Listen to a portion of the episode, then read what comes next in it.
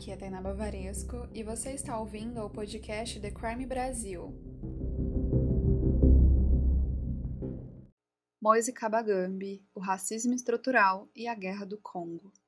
A história a seguir contém descrições de crimes extremamente violentos: assassinato, tortura, estupro, racismo e crimes de guerra. Não é indicada para pessoas sensíveis e é recomendada para maiores de 18 anos.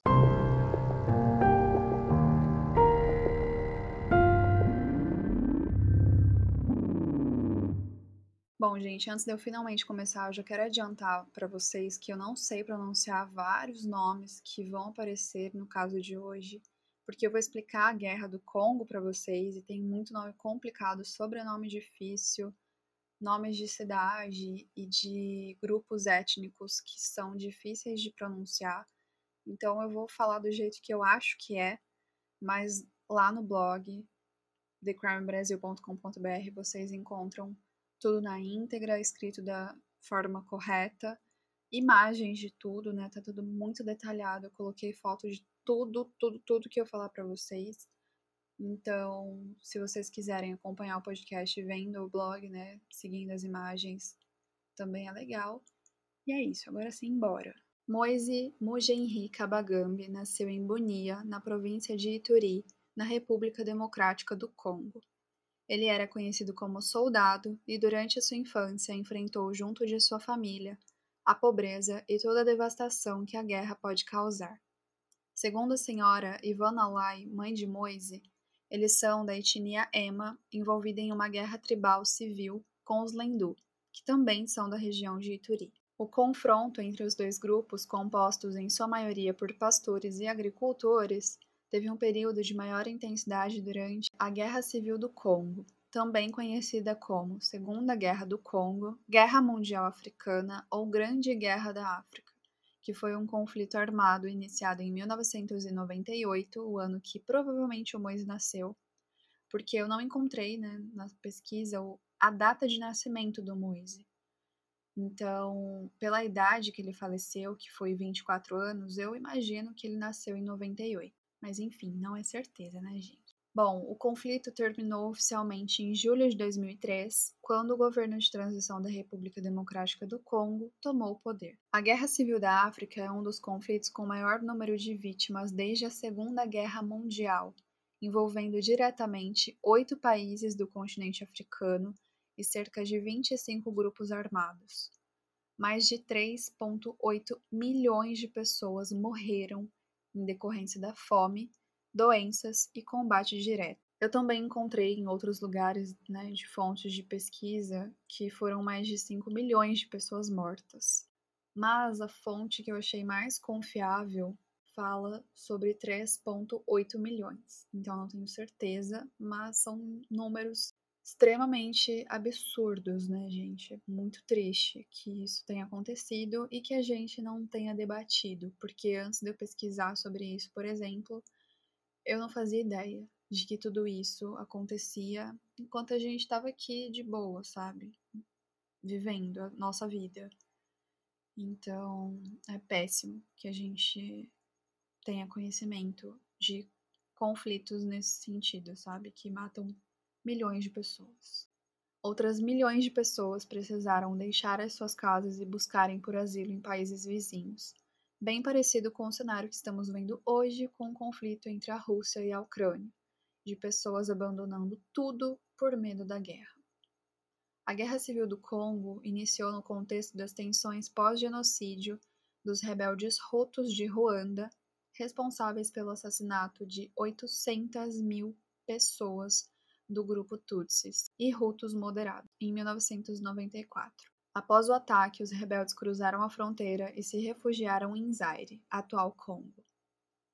Eu vou fazer um parêntese aqui, gente, para todo mundo entender quem são os Hutus e quem são os Tutsis. Bom, os Hutus e os Tutsis são grupos étnicos que vivem em Ruanda, Burundi, Congo, Uganda e Tanzânia. É provável que a divisão entre os dois grupos tenha raízes sociais, uma vez que os Tutsis foram a classe política dominante na região denominada Grandes Lagos Africanos desde o século XV, até a sua colonização pela Bélgica. Não existem diferenças físicas significativas entre os dois grupos, pois as etnias Tutsis e Hutus surgiram em grande parte através da divisão criada pelos colonizadores belgas, que eram baseada em critérios diversos como altura, cor da pele e formato do nariz. E bom, os belgas, para criar essa diferença, procuravam padrões em cada um que fosse mais próximo do estereótipo europeu. Os Tutsis, por exemplo, eram formados por pessoas cujos narizes fossem mais finos, tivessem a pele mais clara e fossem os mais altos. E esse é um exemplo clássico do racismo estrutural presente em nossa sociedade. Desde essa época, as pessoas eram classificadas pela cor da pele e outras características físicas, como se isso pudesse definir caráter ou mesmo a capacidade dessas pessoas, o que é um absurdo. Mas voltando para o caso. Isso ocorreu após a Primeira Guerra do Congo, e com a fuga dos rebeldes, o governo ruandês estava preocupado com a ascensão dessas milícias Hutus na região do Zaire, já que em 1996 a região estava sendo usada para atacar o seu território. Em decorrência dessa preocupação e apoiados por Angola e Uganda, soldados e milicianos de Ruanda partiram pelo Rio do Congo e em 1997 o Mobutu Sese Seko, não sei se é assim, tá, gente, o nome dele mesmo, mas enfim, no blog vocês vão conseguir ler certinho. Esse Mobutu, presidente desde 1965, foi forçado a se exilar e o líder rebelde Laurent Kabila passou a ocupar o cargo. Uma das primeiras ações de Kabila no poder foi mudar o nome do país de Zaire para República Democrática do Congo. Kabila também acabou se dissociando dos seus patrocinadores de Ruanda, que passaram a apoiar outra rebelião, e dessa vez contra o próprio Kabila.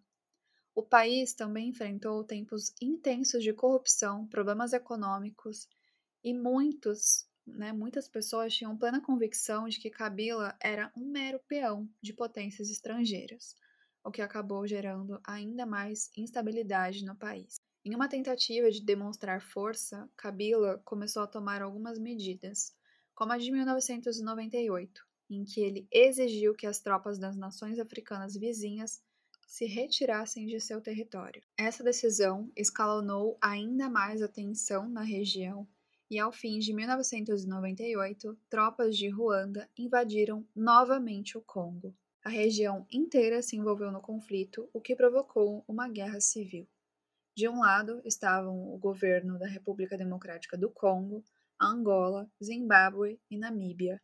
Do outro, os rebeldes da República Democrática do Congo, apoiados por Uganda, Ruanda e Burundi. O confronto ficou conhecido como a Guerra Mundial da África, que atingiu principalmente os civis, que foram vítimas de agressões armadas, saques, ataques sexuais e assassinatos.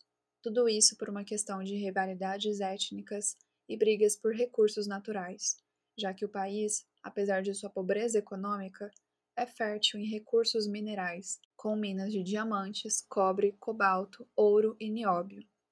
O país acabou sendo assolado pela guerra e as consequências foram milhões de mortes, falta de suprimento, de comida e remédios, um enorme deslocamento de refugiados e regiões inteiras jogadas à anarquia. Em 1999, a guerra chegou ao seu auge, com uma enorme quantidade de mortos e milhões de refugiados. Ao mesmo tempo, iniciativas de paz começaram a surgir, como o Acordo de Cessar-Fogo de Lusaka. Mas o acordo acabou não surtindo efeito e em janeiro de 2001, Kabila foi assassinado por seu guarda-costas. E seu filho Joseph Kabila assumiu a presidência da República Democrática do Congo. Em 2002, novas tentativas de paz surgiram a partir da comunidade internacional. Em 2003, um acordo mais definitivo foi finalmente assinado em julho daquele ano. Com isso, as tropas de Uganda e Ruanda começaram a se retirar do território congolês. As milícias congolesas foram desarmadas e um governo de transição foi firmado. Três anos após o estabelecimento desse novo governo, uma constituição foi outorgada no Congo.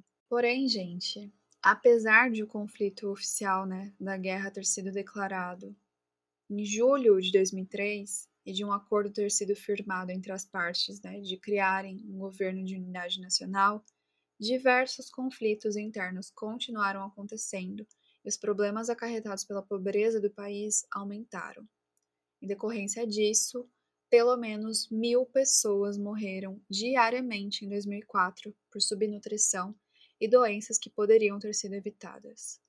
Em 2007, um perito em direitos humanos da ONU relatou que atrocidades sexuais contra mulheres congolesas iam muito além de violação e incluíam escravatura sexual, incesto forçado e canibalismo. Em 2008, uma nova pesquisa apontou que o conflito matava ao menos 45 mil pessoas por mês. A situação também foi bastante preocupante na região de Kasai, onde mais de 896 mil pessoas fugiram de suas casas e, quando tentaram retornar à região após o fim da guerra, encontraram suas propriedades devastadas e nenhum parente vivo. Entre os anos de 2017 e 2019, mais de 5 milhões de pessoas se deslocaram internamente no país ou buscaram por refúgio em países vizinhos como a Angola e a Zâmbia. Apenas em países do continente africano são mais de 918 mil congoleses refugiados e solicitantes de asilo. Mas o mais impressionante e contraditório é que a República Democrática do Congo é um desses países que recebem refugiados, mesmo que a sua situação seja extremamente crítica. A República Democrática do Congo é o segundo maior país do continente africano e um dos mais pobres do mundo. E, de acordo com a Agência da ONU para Refugiados, tem uma das situações humanitárias mais desafiadoras do mundo atualmente. Diversos setores do país são considerados pela ONU uma emergência de nível 3, que é o mais alto em termos de urgência de necessidade de ajuda. Atualmente, a missão da ONU no país é comandada por um brasileiro e general chamado Marcos de Sá Afonso da Costa. A primeira transição de poder civilizada, civilizada na questão de voto civil, né, da história da República Democrática do Congo, só aconteceu em 2019, quando Félix, que eu não vou saber falar o sobrenome dele, tomou posse como presidente após vencer eleições marcadas por caos ameaças e urnas incendiadas ao final de 2018, além de os resultados né, das eleições terem sido contestadas por Joseph Kabila. O Moise viveu até os seus 14 anos de idade em situação de guerra e extrema pobreza, pois foi com essa idade que ele conseguiu finalmente chegar ao Brasil com outros três irmãos, no ano de 2011, através da ONG Caritas do Rio de Janeiro. A mãe de Moise só conseguiu se refugiar no Brasil em 2014 e ficou em São Paulo, capital, por um tempo, até conseguir reencontrar os filhos. Moise era meio que o filho do meio, né? Porque eles eram em quatro irmãos, e aí agora ele tem um, um irmão caçula, que é brasileiro e tem sete anos de idade. E o caçulinha da família nasceu no Brasil após a dona Ivone se estabelecer no Rio de Janeiro junto de Moise e o restante da família. Eles buscavam continuar a vida tranquilamente num país que supostamente é acolhedor e a família amava o Brasil. Porém, infelizmente, no dia 24 de janeiro de 2022, nesse ano, o Moise foi brutalmente assassinado. A família conta que o estabelecimento onde ele trabalhava por diárias o quiosque Tropicália, localizado no posto 8 da Barra da Tijuca, no Rio de Janeiro, devia a Moise dois dias de pagamento, um valor aproximado de 200 reais. Na noite do dia 24, o Moise foi cobrar o valor de suas diárias, mas o responsável pela barraca se negou a quitar a dívida e os dois acabaram discutindo.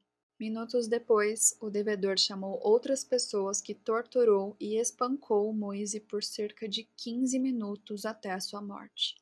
Eles utilizaram um bastão de madeira e posteriormente a perícia pôde concluir que Moise levou ao todo 40 pauladas. Tudo foi gravado por câmeras de segurança do próprio quiosque. O Moise também foi amarrado e um dos agressores, ao perceber que ele já não reagia, tentou reanimá-lo com massagem cardíaca. Contudo, depois de não conseguir, simplesmente o deixou na calçada. O quiosque continuou funcionando normalmente e, inclusive, algumas pessoas passaram pelo local, compraram bebida no quiosque, mas não fizeram nada. Mais tarde, testemunhas afirmaram que o Moise pediu o tempo todo para que eles não o matassem. A equipe do SAMU chegou ao local somente às 23h15 daquela noite, cerca de 49 minutos depois do início das agressões. Os socorristas tentaram reanimar Moise, mas não obtiveram sucesso. Depois, eles cobriram seu corpo com um plástico branco e foram embora. À meia-noite, chegaram dois policiais militares, mas praticamente não se aproximaram e saíram em seguida. A Polícia Civil apareceu somente a 1h15 da manhã e deu início à perícia no local, com o corpo a cerca de três horas no chão. O Moise estava em processo de naturalização como brasileiro, mas morreu antes de sua conclusão. A Embaixada da República Democrática do Congo divulgou à imprensa uma nota em que afirmou que a morte covarde de Moise não foi a única contra congoleses no Brasil, e disseram o seguinte: aspas, Informamos que neste momento temos quatro outros casos de compatriotas que foram brutalmente assassinados neste país e aguardamos os resultados das investigações policiais. Gente, minha barriga tá roncando e eu espero muito que vocês não estejam ouvindo, mas eu não tô gravando com o microfone, eu tô gravando com um fone de ouvido. Então talvez vocês vão conseguir ouvir hoje. Me perdoem, tá? Mas é tipo assim, 4h34 da manhã. Não tem como eu comer nada agora, senão não vou conseguir dormir. Mas enfim, vamos continuar com a minha barriga roncando, me perdoem. Bom, logo após essa nota né, da República Democrática do Congo, a Polícia Civil informou que as investigações estavam em andamento na Delegacia de Homicídios da capital do Rio de Janeiro e afirmaram que as diligências já estavam em curso para identificar os autores do crime através das próprias câmeras de segurança do estabelecimento e que a perícia já havia sido realizada no local. O secretário municipal da Fazenda do Rio de Janeiro, Pedro Paulo, determinou a suspensão do alvará de funcionamento do quiosque Tropicália e a concessionária Orla Rio, administradora dos quiosques de praia do Rio de Janeiro, informou que suspendeu as operações do quiosque até o encerramento das investigações. A comunidade congolesa no Brasil, junto a familiares de Moise, mobilizaram alguns atos no Rio de Janeiro, em frente ao local do crime, para protestarem contra a morte brutal de Moise.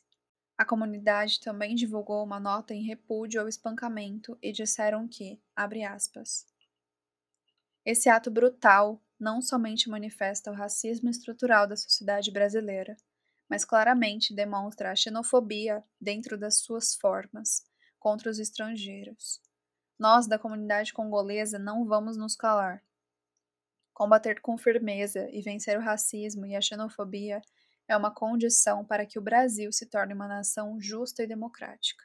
Os três homens que aparecem nas filmagens do quiosque foram presos pela morte de Moise e no dia 2 de fevereiro de 2022 deslocaram-se para a cadeia José Frederico Marques, em Benfica, na zona norte do Rio de Janeiro.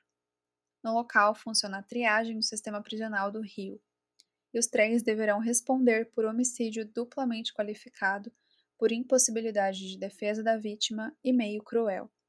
O processo corre em sigilo mas de acordo com as filmagens podemos entender quem era cada um na cena do crime, começando por Fábio Pirineus da Silva, conhecido como Belo, de 37 anos.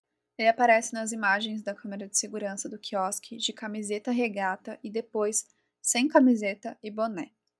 Ele é vendedor de caipirinhas na praia e confessou à polícia que deu pauladas em Moise, de acordo com informações, ele teria proferido contra Moise pelo menos 36 pauladas em cinco momentos diferentes. Na filmagem, é possível observar que é Fábio quem pega o bastão de madeira e inicia as agressões contra Moise. Fábio já tinha passagens pela polícia, sendo uma delas por agressão contra sua ex-esposa e outra por prisão civil pelo não pagamento de pensão alimentícia. O segundo agressor de Moise é Alisson Cristiano de Oliveira Fonseca, conhecido como 19, de 29 anos. Aparece nas filmagens de camiseta do Flamengo e boné. Ele admitiu ter participado das agressões contra Moise e disse que, abre aspas, ninguém queria tirar a vida, fecha aspas. Alisson é cozinheiro e trabalhava no quiosque do Biruta, que fica ao lado do Tropicália. Tem três passagens pela polícia, sendo uma delas por extorsão, outra por porte legal de armas e a terceira por corrupção de menores. Essa última ocorreu em 2014, quando Alison e um adolescente realizaram um sequestro relâmpago na Barra da Tijuca. Alison foi preso e o adolescente apreendido. O caso foi arquivado em 2016. O terceiro agressor de Moise foi Brandon Alexander Luz da Silva, conhecido como Tota, de 21 anos. Ele é quem parte para a briga com o Moise quando o mesmo tenta pegar uma cerveja no freezer. Eles inicialmente se estranham verbalmente, né? Eles discutem, até que o Tota derruba o Moise com um golpe de jiu-jitsu conhecido como baiana. Ainda usando essas técnicas de luta, ele domina o Moise e o mantém imobilizado por vários minutos enquanto Fábio e Alison o agridem com pauladas. O Brandon trabalhava na barraca do Juninho, na areia da praia da Barra, em frente ao quiosque Tropicália. Ele não tinha passagens pela polícia. A Anistia Internacional do Brasil também se manifestou sobre a morte de Moise e, em nota pública, eles disseram o seguinte: A violência que culminou a morte do jovem Moise Kabagambi é um flagrante e inaceitável caso de violação do direito humano à vida e à dignidade humana, garantido pela Constituição Federal em seu artigo 5 e pelos tratados internacionais ratificados pelo Brasil, que inclusive determinam que o país se obriga a garantir este direito a todos os estrangeiros sob sua jurisdição, ou seja, residentes no país. Além disso, não se pode ignorar que o assassinato de Moise reproduz um padrão sistemático de violência perpetrada contra pessoas refugiadas e negras no Brasil.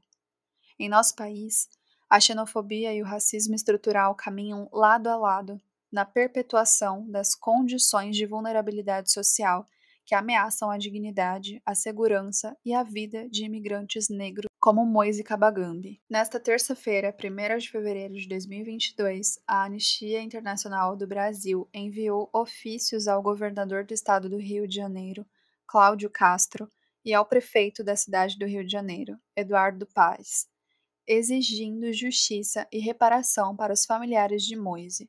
A Anistia Internacional demanda que o governo do estado do Rio de Janeiro seja transparente e rápido na condução das investigações e que a Prefeitura do Rio colabore com toda e qualquer informação que contribua com as investigações acerca do homicídio de Moise, refugiado político da República Democrática do Congo e residente no Brasil desde 2011. A família do jovem e toda a sociedade precisam ser informadas continuamente sobre o andamento das investigações. Moise foi brutalmente assassinado, segundo a família, após ter ido cobrar 200 reais de empregador referente a dois dias de trabalho em um quiosque na Barra da Tijuca. O crime ocorreu na noite do dia 24 de janeiro no quiosque Tropicália, na praia da Barra da Tijuca, e somente nesta terça-feira, seis dias após, o governador do estado do Rio de Janeiro e o prefeito da cidade resolveram agir, o que demonstra que a pressão da sociedade civil e a divulgação do caso na imprensa surtiu efeito. A Anistia Internacional do Brasil cobra também das autoridades públicas que medidas efetivas e políticas públicas de enfrentamento ao racismo, à xenofobia e de proteção e defesa dos direitos das pessoas refugiadas sejam adotadas nas esferas municipais, estaduais e federais, para que situações como a de Moise não voltem a acontecer. O enfrentamento ao racismo, à xenofobia e a garantia de direitos humanos devem ser prioridade das autoridades públicas. Exigimos justiça por Moise e por todos e todas que perdem seu direito à vida num país que insiste em tratar o racismo sem a devida importância. Fecha aspas. Bom, gente, não preciso nem dizer que eu concordo com cada palavra dessa nota oficial, né, da anistia. Porque assim, gente, não tem, sabe, como a gente continuar do jeito que a gente tá. Ao final, né, do episódio, eu vou falar sobre racismo. E é bizarro como a gente insiste em continuar sendo um país que viola direitos e viola direitos principalmente de pessoas pobres e pretas. Então, é muito triste. Um relato que eu achei muito importante compartilhar com vocês foi o do jornalista Caio Barreto, que conheceu o Moise e falou sobre ele no perfil do Twitter. Eu deixei o link para vocês verem na íntegra lá no blog. E tem o perfil do Caio também lá, tá bom? Bom, abre aspas aqui, né, gente? Conheci Moise quando fui à favela Cinco Bocas, um Brás de Pina, fazer uma reportagem sobre a vida dos congoleses no Rio. Acabei me aproximando de um dos seus melhores amigos. Shadrach me apresentou a vários conterrâneos. Na hora do almoço, convidei-o para comer. Ele agradeceu, mas recusou. Não se sentia bem almoçando em um restaurante enquanto amigos passavam fome. Fomos então ao supermercado e enchemos um carrinho de comida. Comecei a entender ali quem eram aqueles imigrantes. Se um come, todos comem. Se um passa fome, todos passam fome. Conheci um economista congolês que falava francês, lingala, português e inglês sonhava ser contratado como tradutor na Rio 2016, mas só conseguiu uma vaga como voluntário. Um administrador virou faxineiro. Shadrach, formado em hotelaria, carregava pedras em troca de 60 reais por dia. A coordenadora da Caritas do Rio, Aline Tuller, contou na época que empresários cariocas preferiam contratar imigrantes brancos, como os sírios, Congoleses, angolanos e haitianos só eram procurados para trabalho braçal, como carregar e descarregar caminhão de pedra. O caso do Shadrach. Um mês antes de João nascer, demos uma festa para 100 pessoas lá em casa. Enchi a playlist de Fale, Pupa, Simaro, Lutamba. Gente, eu não sei falar, tá bom? Mas são, acho que músicas é, nativas, né? Congolesas. Não tenho certeza. Mas enfim, continuando a história do Caio. E chamei Shadrach e seus amigos. Moise, mais sossegado, não foi. Vocês já viram um congolês vestido para uma festa? São os mais elegantes e melhores dançarinos do mundo. No sábado à noite, Shadrach me ligou pedindo ajuda. Contou chorando que mataram Moise. Não consigo pensar em outra coisa desde então assim como não consigo esquecer de um bebê recém-nascido que o pai, um homem chamado Luta, batizou de vencedor. Era o primeiro carioca da família. Luta fugiu para o Brasil com sua mulher grávida. Sonhava em ser jogador no país do futebol, mas acabou no subemprego. Uma vez liguei para saber como estavam. Vencedor tinha morrido, segundo o pai, de desnutrição pois a família só tinha dinheiro para comer fufu, que significa fubá em Lingala. A situação dos congoleses, angolanos e haitianos no Brasil é terrível e atravessa governos de centro-esquerda e extrema-direita de formas surpreendentemente parecidas. O racismo estrutural bloqueia avanços profundos. Eles têm as nossas lágrimas, mas só podem contar com eles mesmos. Eu queria ter esperança, Queria acreditar que as coisas pudessem melhorar, mas a esperança foi assassinada a pauladas atrás de um quiosque. Que faça algo por cinco bocas. Que o aliado de milicianos priorize o caso de Moise. Vocês acreditam nisso? Eu não. Fecha aspas. Bom, gente, esse é um relato extremamente marcante que me fez refletir por dias como a gente está muito longe do aceitável como sociedade o que o Caio disse sobre eles têm as nossas lágrimas, mas só podem contar com eles foi literalmente um tapa no meio da minha cara. Porque é isso. A gente fica mal, se choca, fala sobre isso e aí depois esquece e não ajuda, sabe? Por isso eu espero muito que esse caso faça com que vocês que escutam o podcast e as pessoas que leem o blog ajudem como puder, sabe? Assim como eu também vou ajudar. Porque eu sempre pensei que o mundo é um lugar injusto e de fato é. Mas se a gente puder fazer um pouco a cada dia para que essa realidade seja amenizada, é exatamente o que a gente deveria fazer. E bom, como podemos ajudar e como funciona a proteção para refugiados.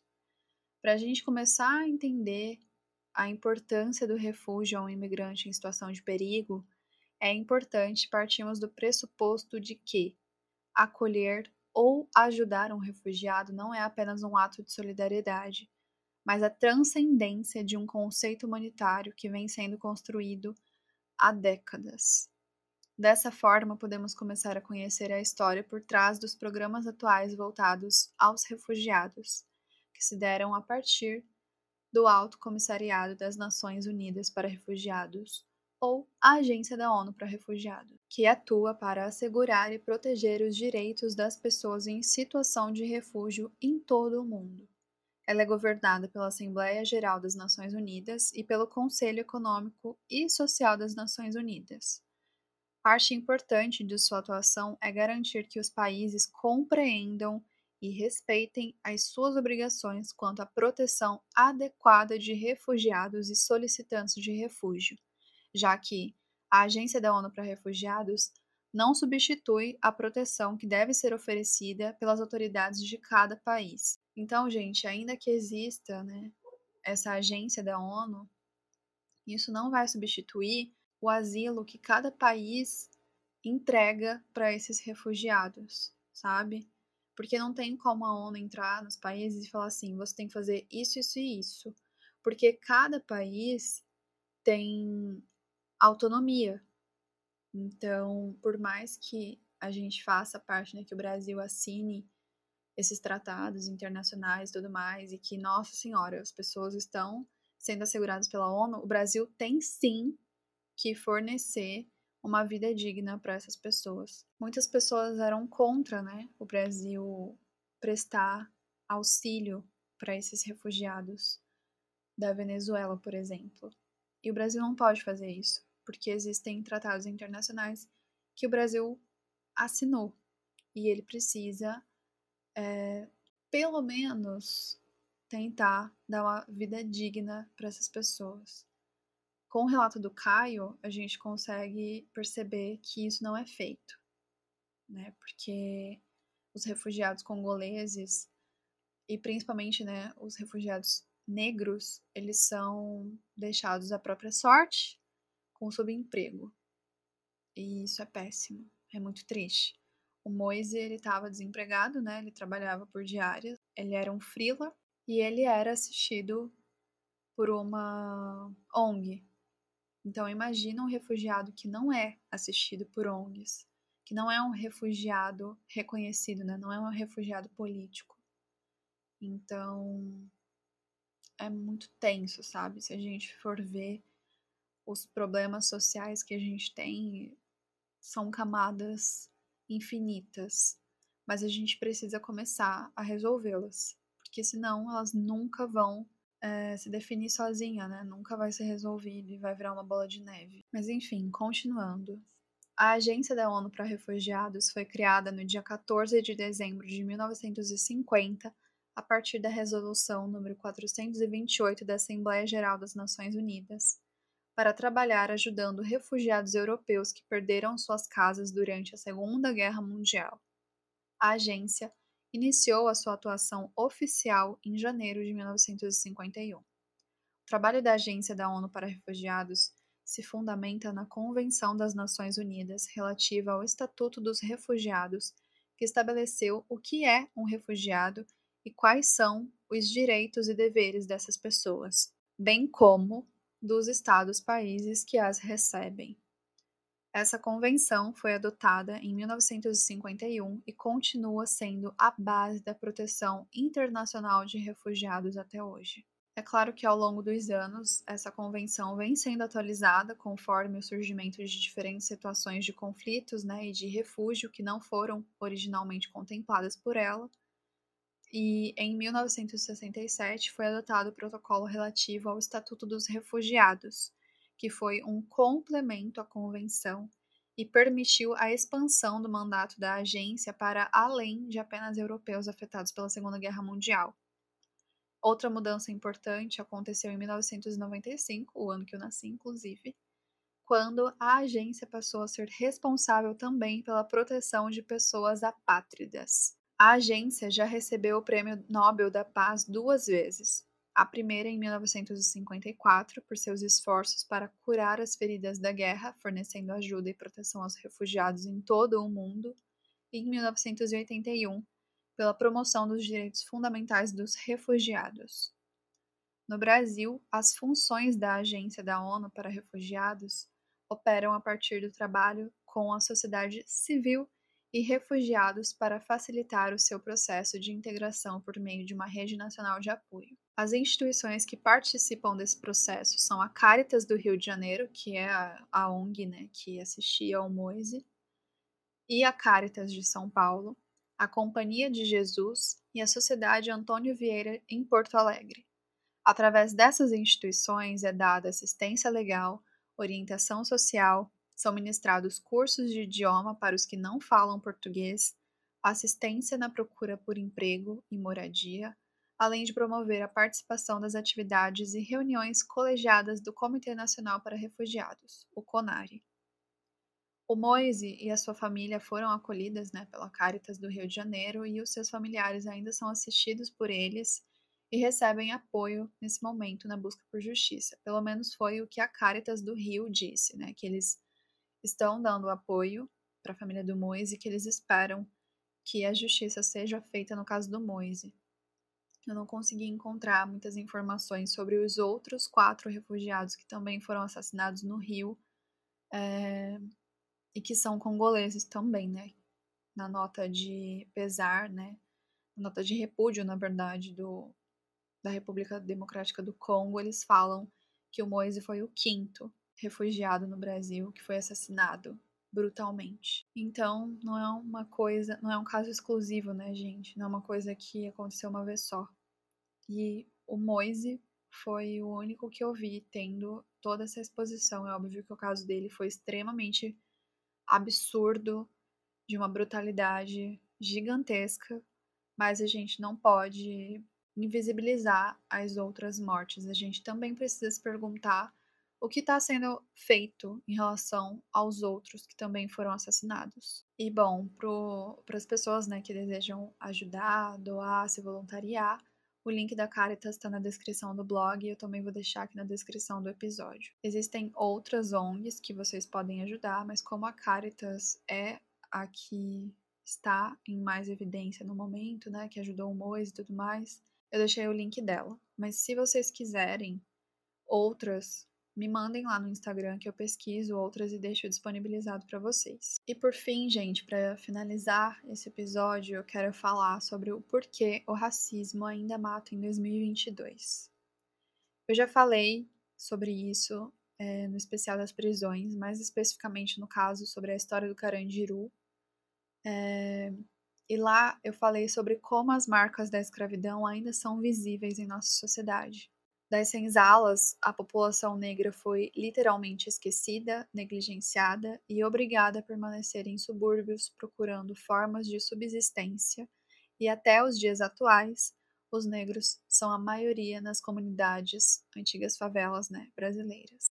Silvio Almeida, que é um advogado, filósofo, escritor e professor universitário, além de ser um ativista né, dos direitos das pessoas pretas, ele afirma que o racismo estrutural justifica a escravidão naquela época, da mesma maneira que justifica a desigualdade social atualmente. Hoje, o Brasil tem a maior população negra fora da África, e ainda assim as pessoas pretas e pardas são as principais vítimas das desigualdades sociais no país, desde as oportunidades de emprego até o acesso à saúde e à educação.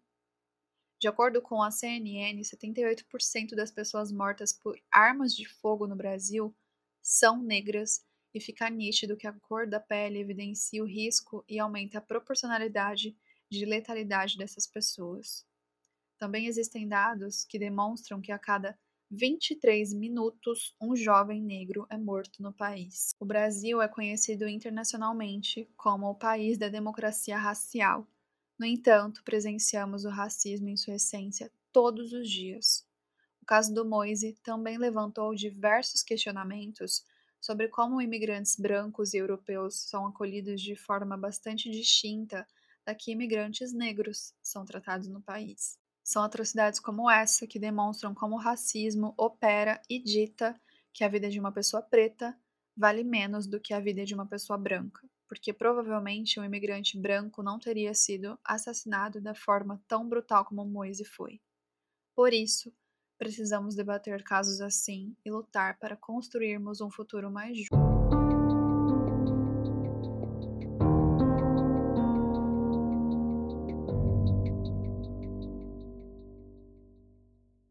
E bom, gente, esse foi o caso de hoje.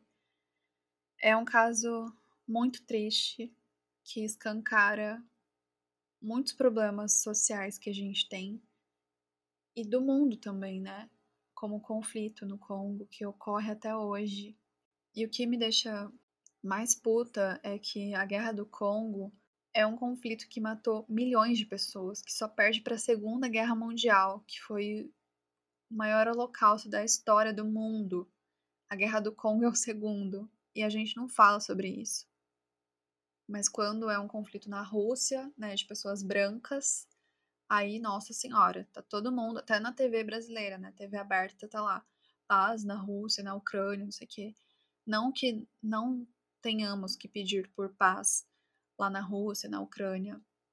É óbvio que nenhum conflito hoje é justificável, nenhuma guerra é justificável em 2022, sabe? Tipo, é bizarro o que tá acontecendo lá, óbvio. Mas assim, gente, guerras que matam pessoas pretas, que matam pessoas de religiões diferentes das que a gente está acostumado, como no Paquistão, por exemplo, não são faladas, sabe?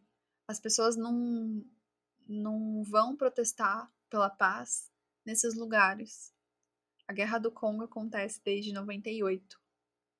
Já matou milhões de pessoas. Já deslocou milhões e milhões de pessoas do país para buscar refúgio em outros lugares. E ninguém fala sobre isso. Ninguém escuta, sabe, falar sobre isso, ninguém debate isso. E é muito triste.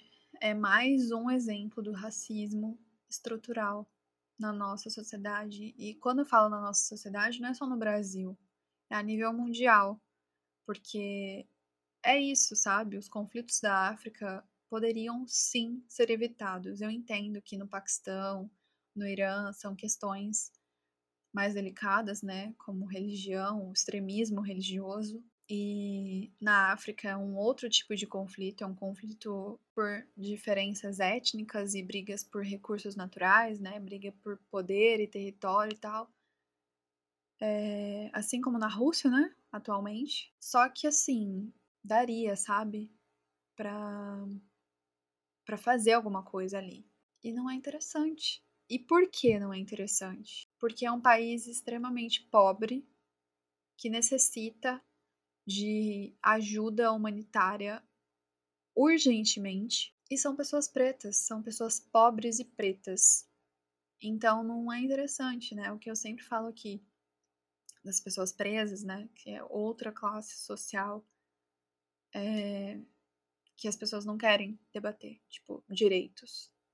Pobres e pretos também acabam tendo o mesmo nível de não preocupação das pessoas. As pessoas acabam não legitimando a vida daquelas pessoas.